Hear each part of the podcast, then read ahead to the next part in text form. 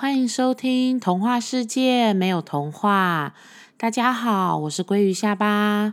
在本集开始前，想先跟大家分享一下我的 Podcast 之初。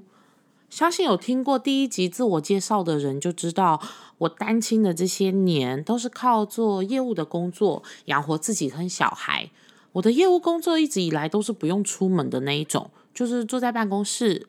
电话拨出去，然后就可以开发客户，想办法成交，变成业绩，变成奖金。无论是陌生开发，或是公司提供名单，还是 B to B 或 B to C 的类型，我都做过。嗯，先跟大家解释一下，B to B 就是开发公司行号，那成交的对象也是公司行号，将商品是卖给公司。B to C 的话，就是开发个人消费者商品的话，是直接送到终端消费者的手上。会想要调整自己，就是有这些工作类型的原因，是因为希望自己可以培养比较全面的业务能力。订单金额小到几百几千啊，大到几十万都有。我想要培养自己有成交各式各样商品的能力。就还记得，到每一间公司啊，我要播出第一通电话之前，我都要先深呼吸，然后写逐字稿。如果公司有提供逐字稿的话，我也会把逐字稿再修编，变成我自己的风格，还有我自己惯用的字句。等过一阵子熟悉了以后，我就不需要稿子了，我可以直接跟客户介绍产品，那解决跟处理他的异议问题或者是反对问题，因为这些就是已经变成我很直觉的一个反应，熟悉了这样子。那开始录 podcast 的时候，我就觉得哇哦，跟我到一间公司第一天上班好像哦。我录制每一集啊，每一个细节，我都需要写脚本。我生怕自己太紧张、不熟悉，然后导致那个顺序太乱，你们会没有办法听懂我自己的表达，或者是我的那个顺序太混乱。这样子的话，就是不能完整传达我想要跟你们分享的内容。就是在每一集的上线。之前我也删除过非常多个版本，我就是只留下自己满意的作品。因为我每一集其实我都录超多次，我都是使用一刀未剪的方式，我不做什么后置剪辑的。我想要保留就是整个最原始的反应跟最原始的最自然的状态。当然，其实。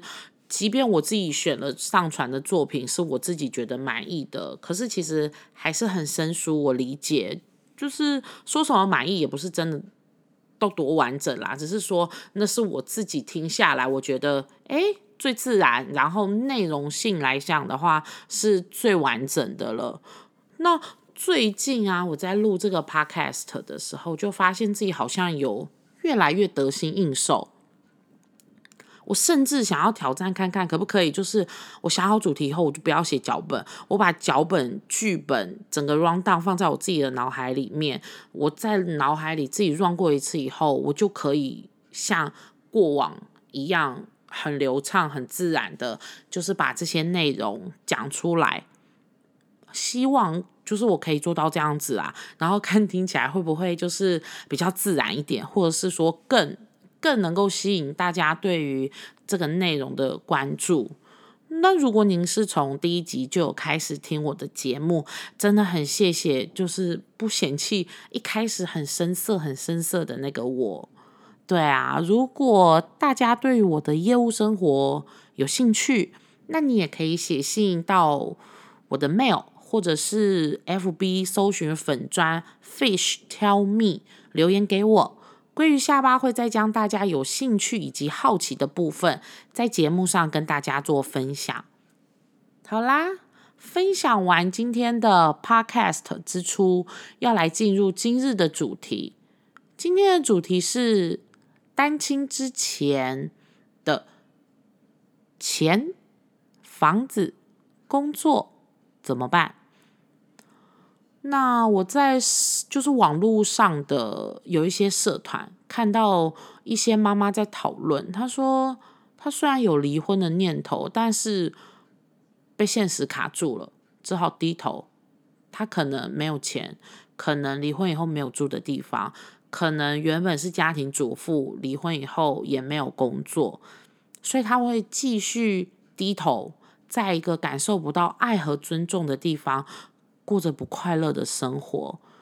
我离婚的时候也是身无分文。那我今天想要跟大家分享，如何身无分文也能华丽转身，潇洒的对一段不快乐的一切感情生活说拜拜，不要再联络喽。那我一开始的话，先跟大家从钱的方面分享。我告诉我的娘家，就是我确定要离婚之后啊，娘家亲戚各方意见没有停过。A 说。不要带小孩回来啦，你会很辛苦诶，而且你也养不起呀。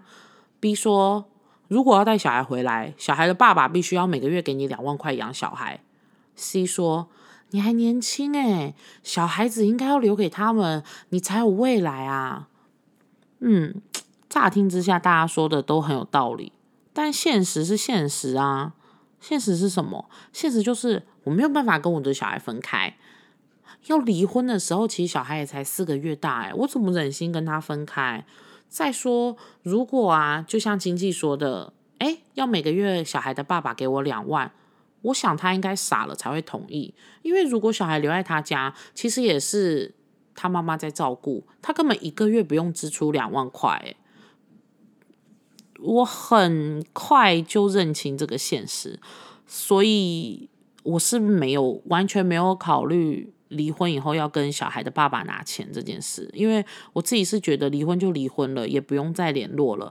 如果我没有能力养小孩，我干脆不要把小孩带走。如果我有能力养小孩，我当然不想要把小孩留给他，也不想要再因为小孩跟他有联络。我指的是金钱这一方面的。那时候想一想，虽然我还年轻是事实啊，那亲戚跟我说的话也是语重心长，也是为我好。可是小孩不带走，我就觉得我没有未来啊。反正哦，那时候大家都觉得我要把小孩带在身边是一件不明理、不明智的事情，很不明智啦，自不量力。他们觉得你有什么能耐啊？你有什么能力啊？但我心里一直有一个信念。我啊，是因为不能跟前夫相处，所以我要离婚，又不是不能跟小孩相处，所以我一直没有办法说服自己，就是为什么离开前夫，我就必须要放弃小孩？这个论点很冲突，很矛盾呢。所以我很倔强，大家跟我说的话，其实意见我都接受，可是我的决定是没有改变的，我还是决定带着小孩回来，或许。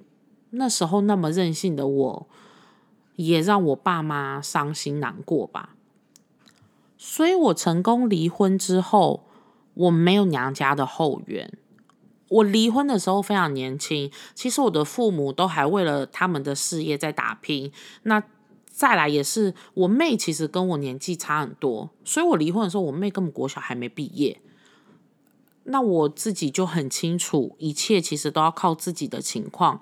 钱是很重要的，钱怎么来呢？没有存款的我，只有婆婆、前婆婆公证结婚的时候有给我一套金饰，然后娘家的妈妈也有送我结婚对戒。没错，我就是靠那些金饰，我把那些金饰啊，比较重的，像是项链、手链这一种比较重的金饰。拿去卖掉，然后我身上就有了现金，这些现金就足够我搬家离开婆家，然后有新的地方可以住，或者是一开始回到台北还没有收入进来的时候的一些支出，这样子。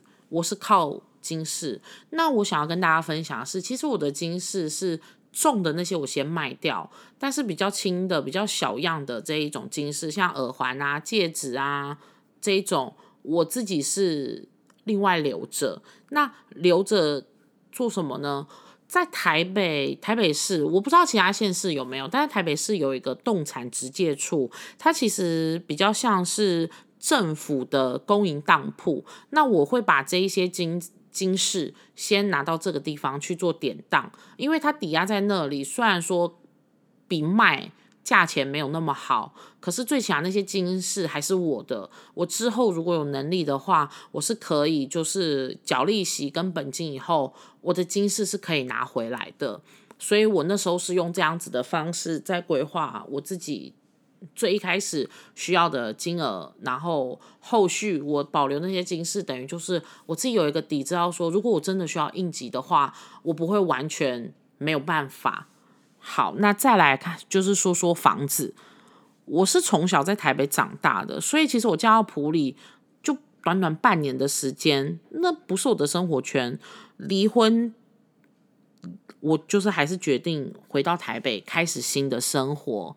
那听到我要离婚的时候啊，我姐就是很 murmur，她就说你要离婚又要带走小孩，不好啦，怎么样怎么样，各种就是希望我自己要想清楚。可她虽然嘴巴念念念念念，那她看我这么坚定，她还是就是帮我。那时候她在台北工作，她就帮我在台北市找房子。毕竟离婚要搬回台北，不会是只有人跟行李，还会有一些离离扣扣的家当，所以我一定要先找好租处一个落脚的地方，就是我搬回台北那一天，我可以直接入住的。那我那时候就想说，请姐姐帮我先找好房子，那我跟小孩就两个人住很简单啊，所以一定是选套房嘛。对，套房是很好的选择。二零零六年啊，一间全新装潢、大概五平大的这一种套房，是在旧公寓的顶楼重新隔间，一个月租金是一万一。我二话不说就请姐姐帮我签约付定。哎，好奇怪哦！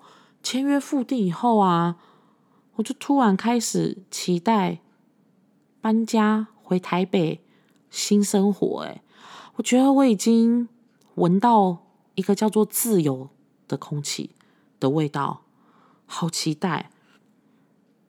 我就想，可能是老天爷眷顾我，因为我确定新家在哪里之后，我很顺利的就从网络上找到距离新家骑摩托车大概只要五到十分钟以内的路程就会到的托婴中心。那要知道，托婴中心其实政府是有规定配给名额的，就是一个老师可以有带几个学生，整个托婴中心有几个老师，total 可以托婴的名额是多少，这个都是有规定的。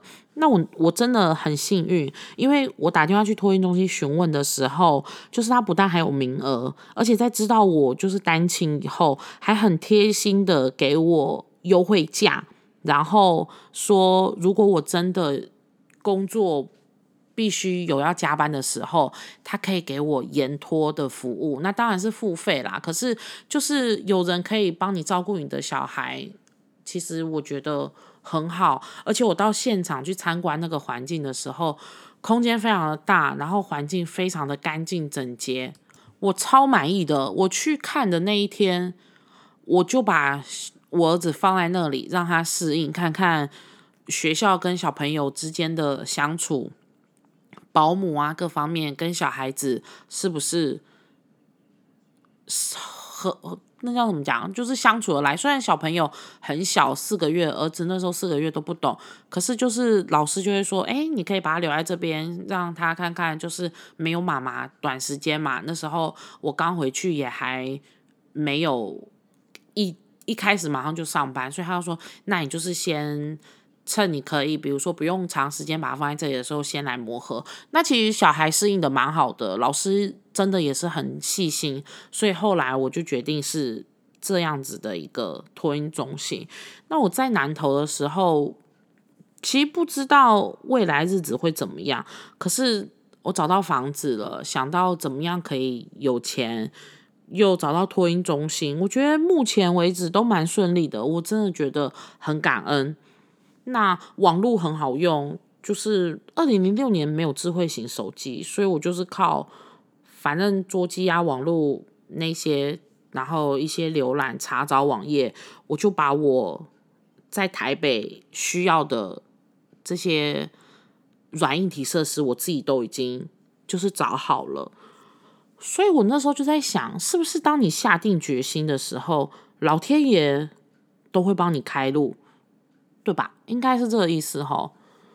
好，钱、房子都搞定了，最重要的是什么？最重要的也是最后一个关卡，就是工作。如果有一笔钱可以让你直接逃离破碎的婚姻，我觉得很好。如果离婚以后还有娘家的支持更好，像谁？像那个韩剧《夫妇的世界》里面吕多景。但如果两者都没有，像我，那怎么办？答案就是靠自己。说起来，就是原本以为可以托付终身的好人。最后却是让我遍体鳞伤的坏人，我就明白都不用想了，靠自己是唯一的一条路。我很平凡啊，我的学历、经历都很平凡，能力还没有受过工作的考验，我也不知道我自己的能力到哪里。那怎么办呢？我要找什么工作呢？我不是专业人士，我没有一技之长。结婚生子以前，我根本就只是一个学生而已。那你说离婚，我自己其实心里知道，我是不可能找到什么太好或者是太让人称羡的工作。我自己那时候有几个候选，一个是行政助理。然后我就想说，行政助理单亲应该没办法吧？因为如果要加班的话，我是没有办法配合加班啊。好，所以这个我就杠掉了。再来是客服专员，我想客服专员跟行政助理，哎都不行哎，因为客服专员是固定薪，然后很多客服专员其实他也要轮班，也没有办法，这个我又杠掉了。再来清洁劳力，清洁劳力的部分我觉得不妥当，为什么？因为我自己对我自己很认识，我知道我的体力是没有办法胜任。我即便今天去，我可能做一两个月，我就没有办法。所以清洁劳力是我一开始就没有选中的，没有选。好，再来就是门市专柜，可是门市专柜一样，他就是碰到六日要轮班，而且门市专柜通常下班时间都是十点，我没有办法放弃。然后就开始有人给我一些意见啊，说你可以做保险业务啊，做工厂女工啊。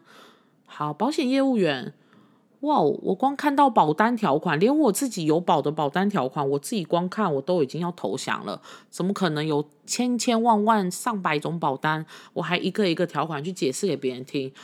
我我不想要就是用一些不实在的话语去让别人误解。每一个商品的意思，所以我就觉得，那如果我自己都没有办法很了解，我也没有办法推荐给别人，所以保险业务我自己是也杠掉这个选项。你说工厂女工作业员，不论是坐着的作业员还是站着的作业员，我自己天生个性是非常喜欢变动的，因为我是双子座嘛。我觉得工厂这样子一成不变的工作是不适合我的。有些人他是很适合的，他觉得这样很好，就是每天做一样一样一样的事情，很熟悉，很重复。但是我自己本身我是比较没有办法接受一成不变的工作，所以这些我都杠掉了。就有人说我太挑了，他说你是不是太挑了啊？有工作就该偷笑，你还挑挑三拣四的。但是我知道我的工作我是要做稳定长久的，除了要能够周休二日，还要能配合托婴中心的时间，薪水要足够我生活啊。最后我找到了一个很特别的业务性质的工作，是在某家银行担任理债专员，这是我出社会的第一份工作。那其实工作内容，它就是打电话给用户。就是银行的客户提醒他们，就是账单逾期未缴，或者是真的逾期很久了的那一种，那我们就是催收嘛，就是要跟他联络，然后请他缴款这样子。那这些当然就是他是有业绩的部分，也会有奖金。那我就相信这个工作我可以去做，因为他周休二日，他坐办公室。附加的是，他中午有公餐，那上下班时间也很固定，薪水呢领多领少就是凭个人的努力跟本事。那我我我可以，所以我就决定就是他了，我就选了这一份工作。大家都有自己的故事，自己的难处。我后来啊，就是回头想想，结婚跟离婚都是两家人的事，不会是两个人的事。但如果真的确定要离婚了，还是多听一点自己内心的声音是比较好的。事实的强硬、自私，有的时候你才能够达成你想要的结果。有时候事实的强硬跟自私，也能换来别人对你的尊重。哎，别人就会说：“哎呦，他不好惹，哎呦，他不好，就是不好欺负，不要欺负他。”对，太多时候我们想要当一个好人。最后你会发现，其实根本没人感谢你，把自己搞到里外不是人，得不偿失。我觉得还是要让别人尊重我们是比较重要的。那如果你跟我有一样的经历，或者是你正要经历这一切，别忘了，鲑鱼下巴都在这里陪伴你。今天的节目就到这里。童话世界没有童话，固定于每周二更新。特辑的部分每个月会有三集，固定于每个月的九号、十九号以及二十九号上线。那如果喜欢我在第一集里面分享的旅游介绍，大家千万不要错过特辑哦。那频道更新的相关资讯我都会放在粉砖里面。如果喜欢我的频道，可以下载我的节目，订阅或追踪。那再帮我留下评分，给我一个鼓励。有任何的想法想要跟我分享，也欢迎到粉砖 Fish Tell Me 找我玩，或者是写 mail 给我哟。